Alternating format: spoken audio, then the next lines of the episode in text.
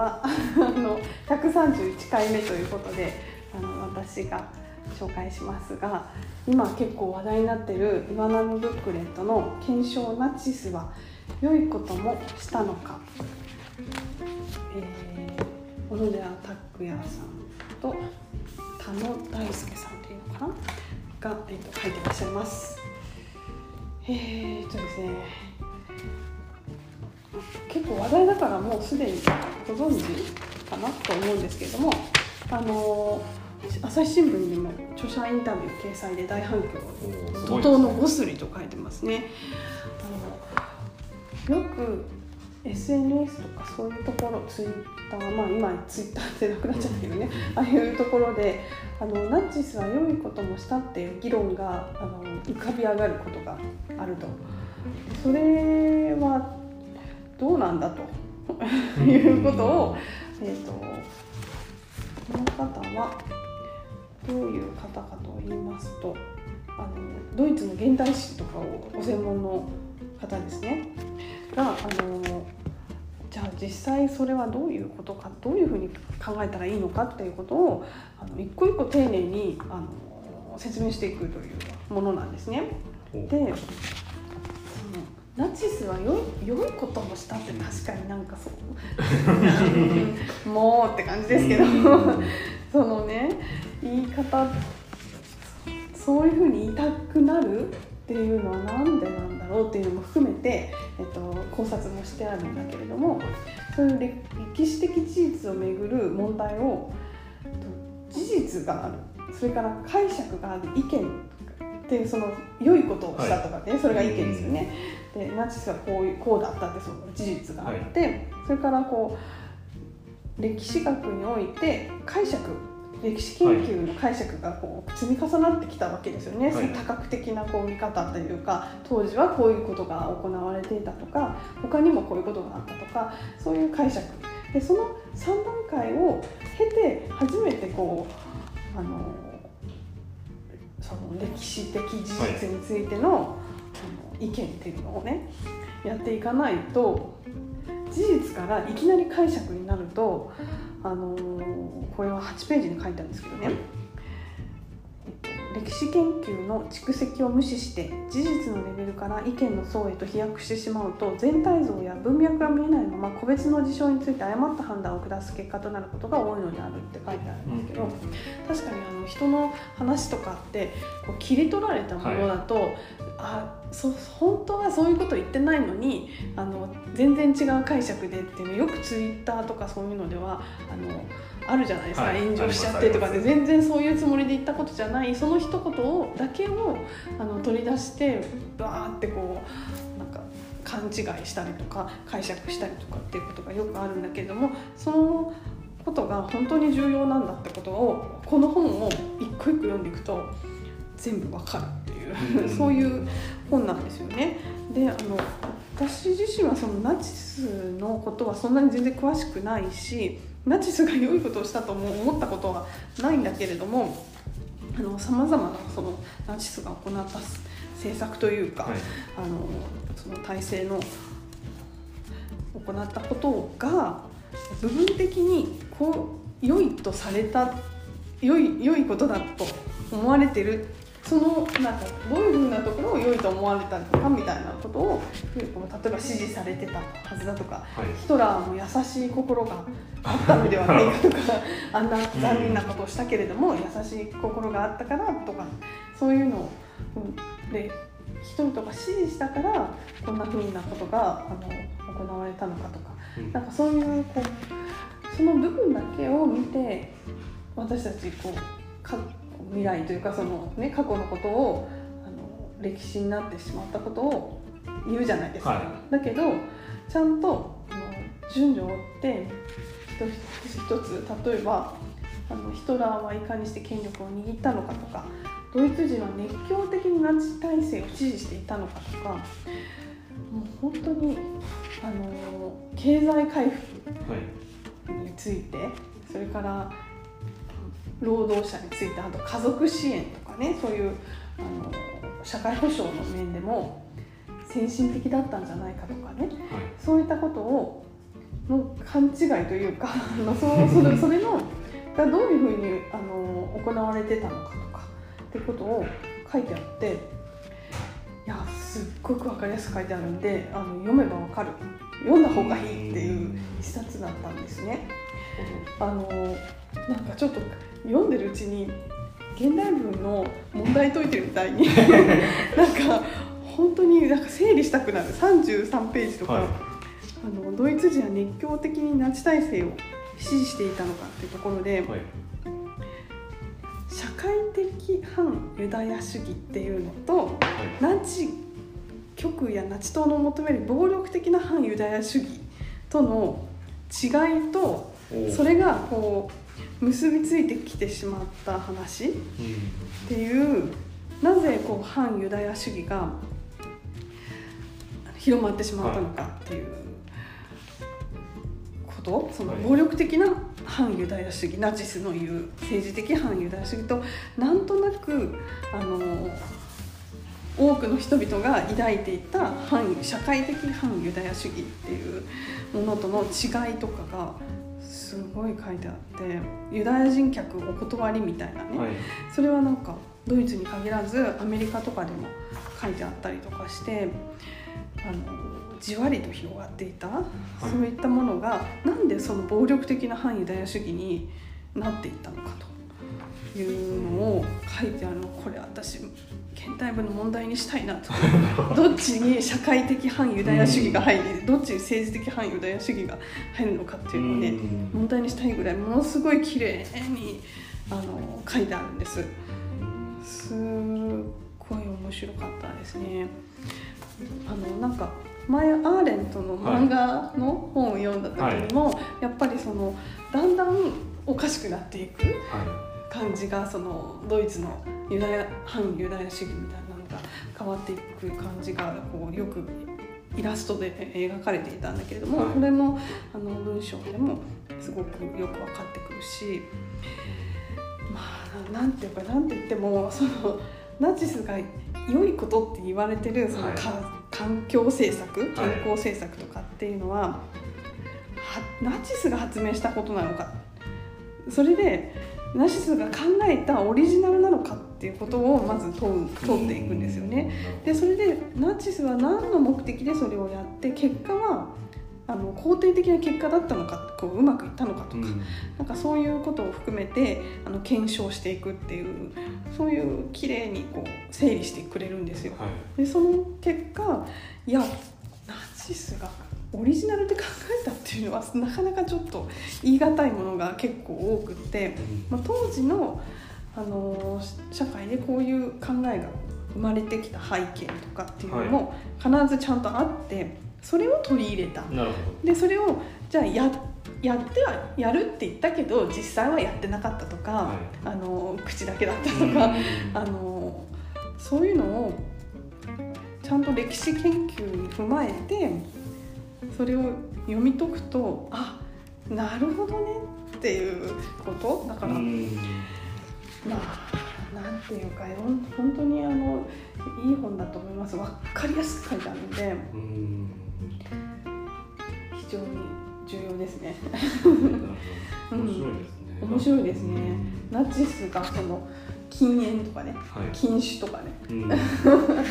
言ってはいたけれどもそれはなんかタバコは浪費だったからあのそういうちょっと良くないとかああとこう当時こう社会が急激に変化して文明がどんどん進んでいったことに対して、それはあの環境問題もそうなんだけどいややっぱりこうちょっと純粋なねもともとあった生活とかそういうものの方が大事だみたいなそういう反動はい。っていうのって必ず起こるじゃないですか。はい。でそういうことから、えっと環境政策とかそういう生まれるその禁酒禁煙とかがね、はい出てきたりとかっていうことがありまして、うん、なるほどそうそうだよなって。それをううまくこう持ってきてやってたってやろうと言ってたっていうことですよね。どこまでできてたかとかそういうのも含めて、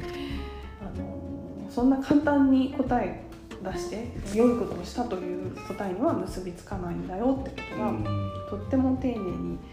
書かれております。でこの本でやっぱり終わりにのところ、はい、109ページにね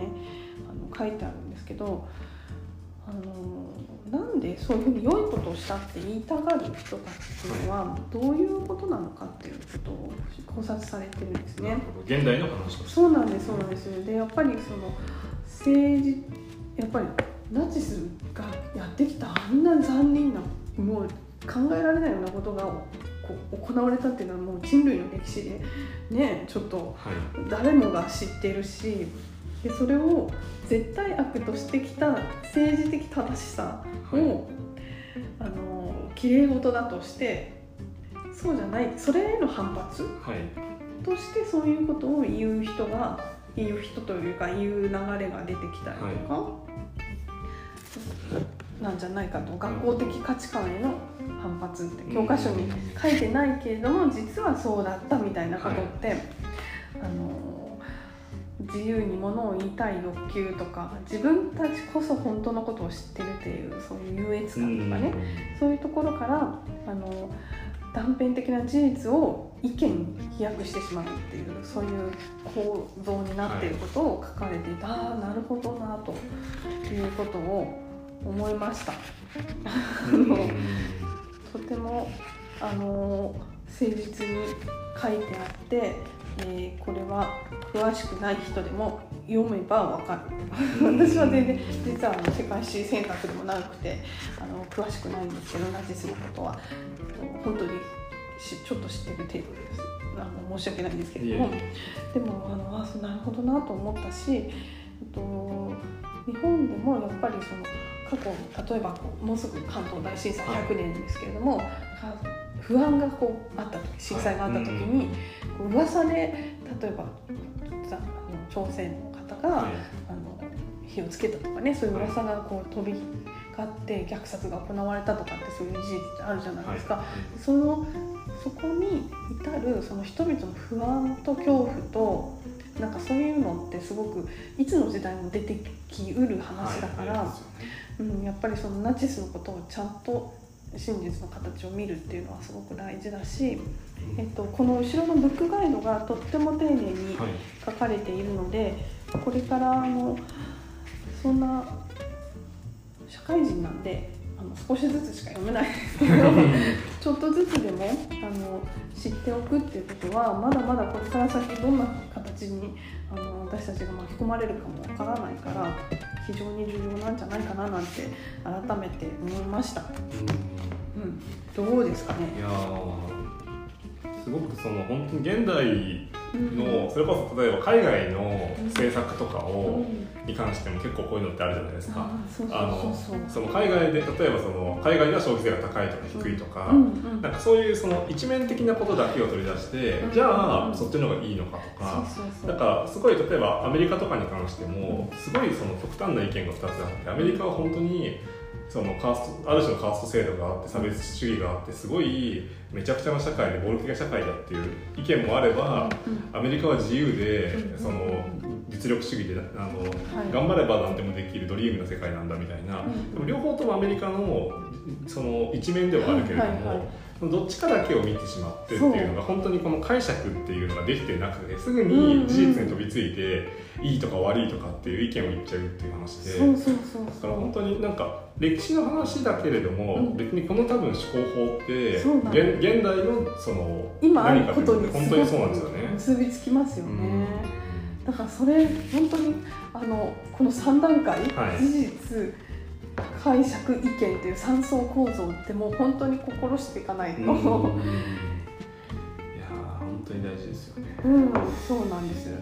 でそれがすごくわかる本だなと思ってこれがでも広く読まれてるっていうのは素晴らしいことじゃないですか、ですよね、うん、やっぱその歴史を読むってことのすごい大事なことっていうのが、うん、結局多分現代社会を理解するっていうのは多分不可能だと思うんですね、うん。やっぱそのナチスとかになるともうそこの解釈の歴史がもう何,、何十年70年以上重ねられてるからこそ、見えてくるものがあって絶対にその5年後とかだったら、1950年ぐらいだったらナチスに関して客観的に語るとか、もちろん客観的に語るって無理だと思うんですけどその絶対一面的な語りになったらと思ってそれがもう何十週も回って、やっぱナチス良かったよねみたいなフェーズもあったり、やっぱよくねとかってなったりっていうのを何度も何度もやって、今の蓄積になってると思うので、うん、なんかその時のある意味社会全体の構造とか動きっていうのを見渡せるっていうのがこの本とかだと思うので、やっぱ今の社会ですれることはできないので、その昔の社会の全体像を見渡せられたら今もあ同じようなことあるよねっていうそこでもしかしたらこれってナチスの時に起こったようなことと同じような因果関係が働いてるんじゃないかみたいなことをもちろん安易に同定してはいけないと思うんですけど、そういうなんか関係性に関する思考みたいなのが生まれてくる気がして、うんすごい大事ですよね。そうなんですよ。なんかでも生々しいですね。最後の方の時、この家族の話とか環境の話とか健康の話とか。すごいなんか今でもあの今まさにみたいなね。バコ研究所ではニコチンを除去する研究を進められた100ページの話とかなんかもう、今の電車とか、ね、ニコチン切れタバコとかの話とかもすごい絡んでてだからそれこそ今でもその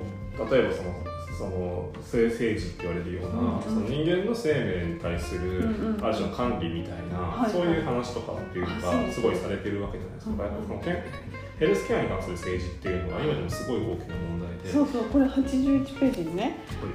はあのいろいろ考察し考察していた上で、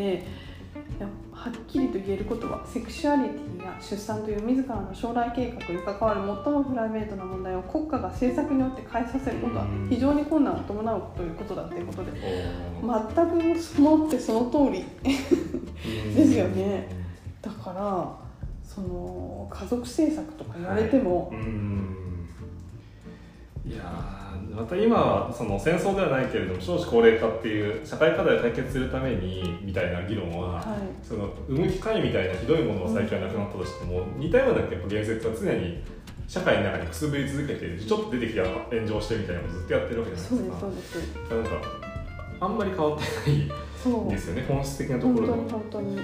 だからこの人種とか遺伝的に健康だとか反社会的でもない人々にのみ国民として想定してそれらを増やしていかなければいけないっていうような観点だったからあの同性愛の人へのひどいことがもちろん障害者の人とかのあのものに対して逆にあの人種的に価値の高い人であればあの未婚の母から生まれた子もあの優遇するとかね、うん、それはなんか本当その時のその政治の、うん、なんか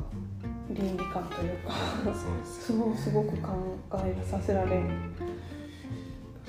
うん、ね。なんかもう本当にすぐほっとくとなんていうかこういうのが正しいっていうふうにね、はい、なりがちだから怖いですよね。そうですねなんかその個人的にナチスとその自分の関係っていうことでいうと、まあ、ドイツに留学してたことがあるので、そうなんだ。あすごい。そうです言わなかった知らない知らない。そのケルンの大学に1年間哲学のそのあれに出てたんですけどなんかその時にそのまあ、夏休みとかあるので、うん、もう2週間とか1か月とか旅行行けるんですけど、ね、バックパックでなんか安いユースホステル2000円ぐらいとか泊まってみたいなでやっぱりそれでワイマールとか、うん、そのまあ、いろんなところに行ったりして、あるいはそのベルリンとかそういうのでそのやっぱり収容強制収容所に行ったりとかユダユダヤ系のそういう博物館とか行ったりとかいろいろしたんですけど、はい、やっぱりそういうなんかその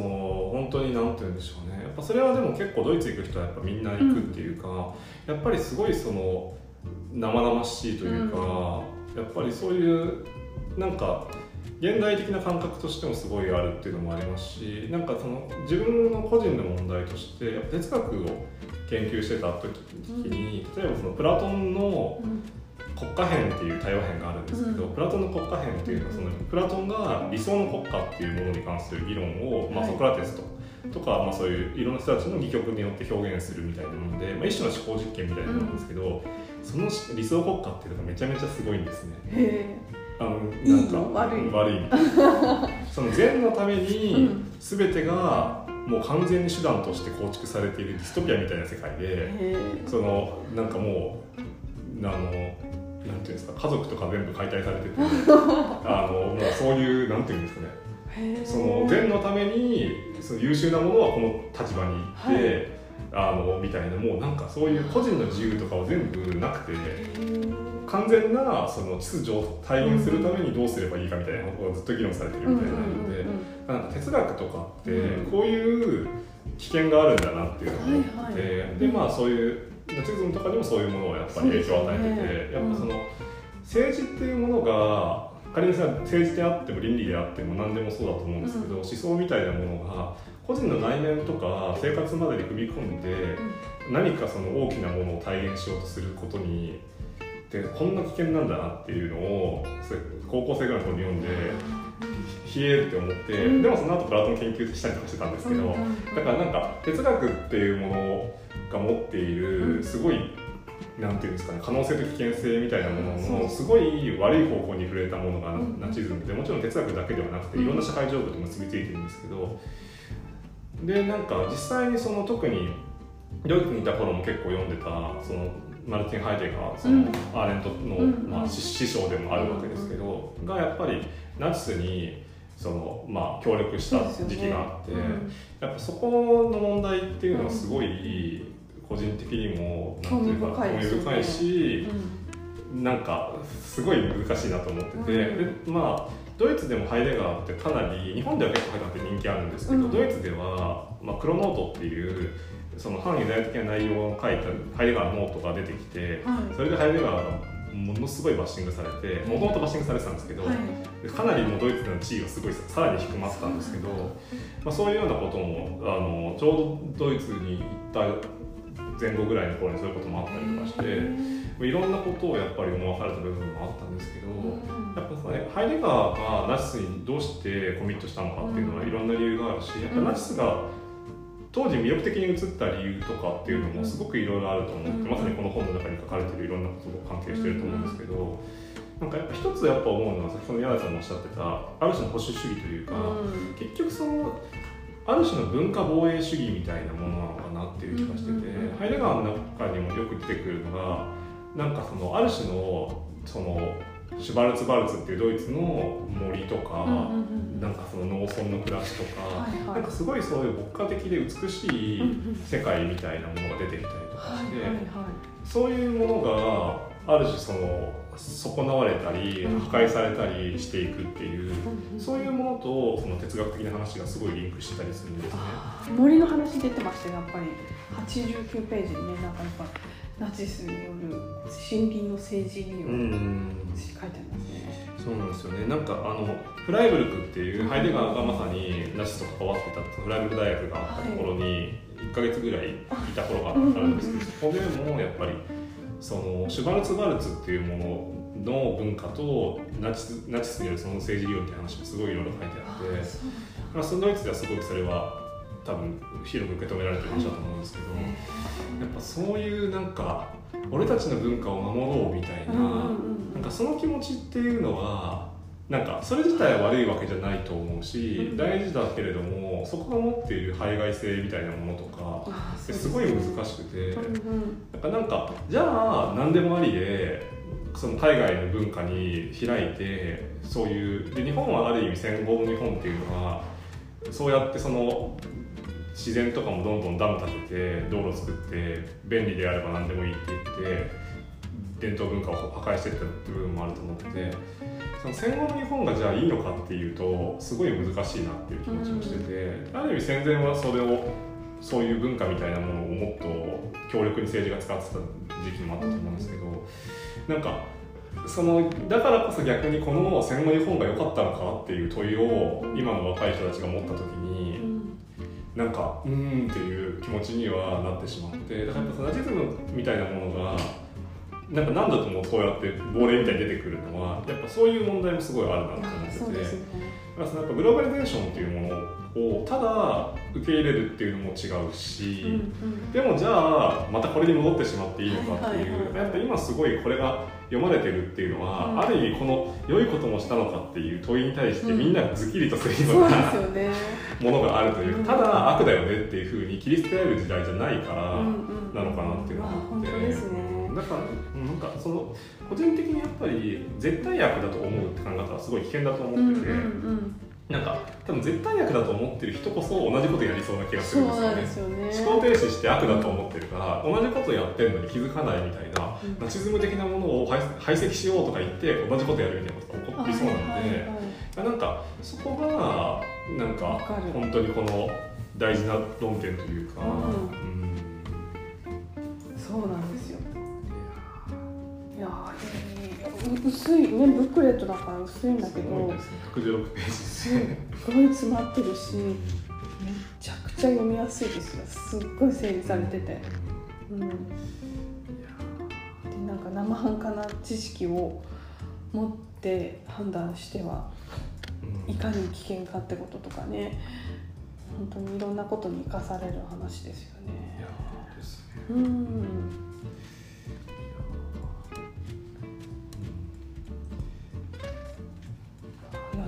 そのドイツにいたのいいですね。なんかそういう経験がねあるとよりこうそういうのも身近にね、うんそううんうん、多分日本でこうナチスっていうのに関わるよりももっとねドイツの人にとってはいろんな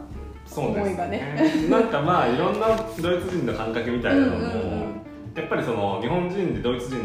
その人とその言語交換みたいなことをしたりとかして。うん。そういう時にやっぱりナチスとかも興味持ったりするからそいつ質問したりとかすると、はい、なんか若干なんかああみたいな感じになったりとかもしていやなんかもう学校とかで散々それ言われてきたからみたいな。若干なんかそれに対してなんていうんですか。もうもうまあまあ別によくさよくないと思うけどさなみたいな感じのはい、若干うんざりしてるかもみたいなもうなんかまあいいか悪いかとなとしてなんかリアルな感じだったり、まあねやっぱそこはすごい。でも、うんドイツも本当にもう多民族国家なので。あそうか。すごいそこはうん。そそんななんか過去の問題ではないなっていう感じがなるほど。このねタイトルがいいですね「良いこと」ってこのね良いこと。ふわっとした言い方？めちゃくちゃわかりますよね。このふわっとした言い方の持つこうねいや危うさ。危ういですね。ねすごくあのいいタイトルだな と思います。はい、なので皆さん820円必読でしょこれ。なのであのぜひ夏読んでもらったらいいかなって思います。夏休みにぜひ一緒に読んでみましょう。はい。というわけで今日は検証ナチスは良いこともしたのか今成ブックレット小野寺拓也さん田野大輔さんでした。ありがとうございました。ありがとうございました。